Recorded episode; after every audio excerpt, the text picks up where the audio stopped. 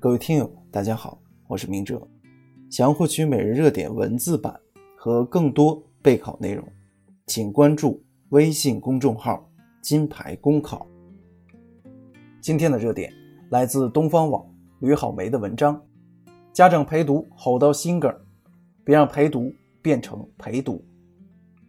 一提起陪孩子写作业，不少家长就气得头痛胸闷，更有甚者在网上发文称。吼到心梗要做手术，是否如此严重尚未证实。但家长的陪读真的如此重要吗？家长不陪写作业，孩子就会落后吗？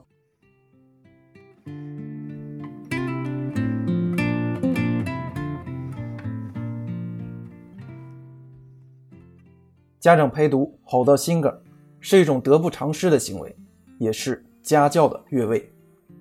因为有家庭教育专家认为。家长的任务不是给老师当助教，而是专门生活教育和情感教育。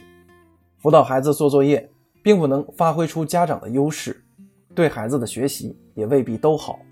毕竟，有发展前途的孩子应该具有主动性强和自制力强的特点与素质。家长的任务就是要教育和培养孩子的主动性，提高孩子的自制力，而不是吼甚至强迫孩子做作业。所以，家长如此陪读，并不能如愿以偿，值得反思。然而，更值得反思的是，一些家庭放弃工作陪孩子读书，其舔犊之情跃然纸上，令人感动之余，又生出几许叹息。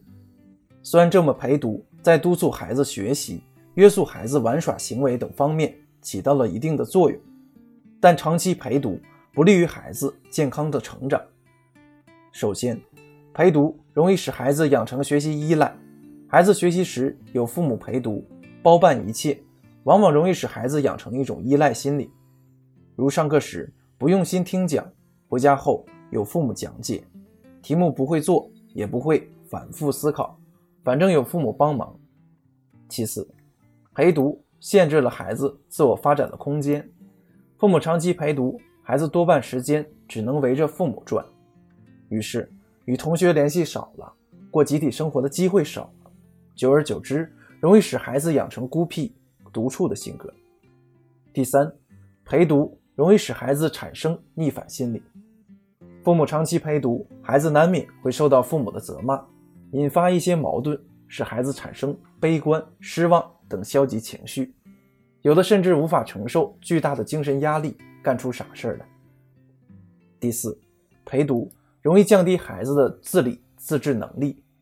现在的学生大多是独生子女，习惯于衣来伸手、饭来张口，本身自主能力就差，加上父母长期陪读，自然会从多方面剥夺孩子锻炼的机会，使孩子遇事儿不会做主等，实则降低了孩子的自理自制能力。其实，孩子学习成绩好坏的关键，不在于是否陪读，而在于学习方法。和努力程度，何况父母陪读只能陪一时，并非一世。当父母没有能力陪下去的时候，孩子怎么办？再说，父母对孩子的爱，并非仅仅表现在为孩子做了多少，而在于通过对孩子开展生活教育和情感教育，来培养孩子的良好性格、习惯及美德，从而培养孩子坚强的意志、为人处事的技巧和接受社会的能力。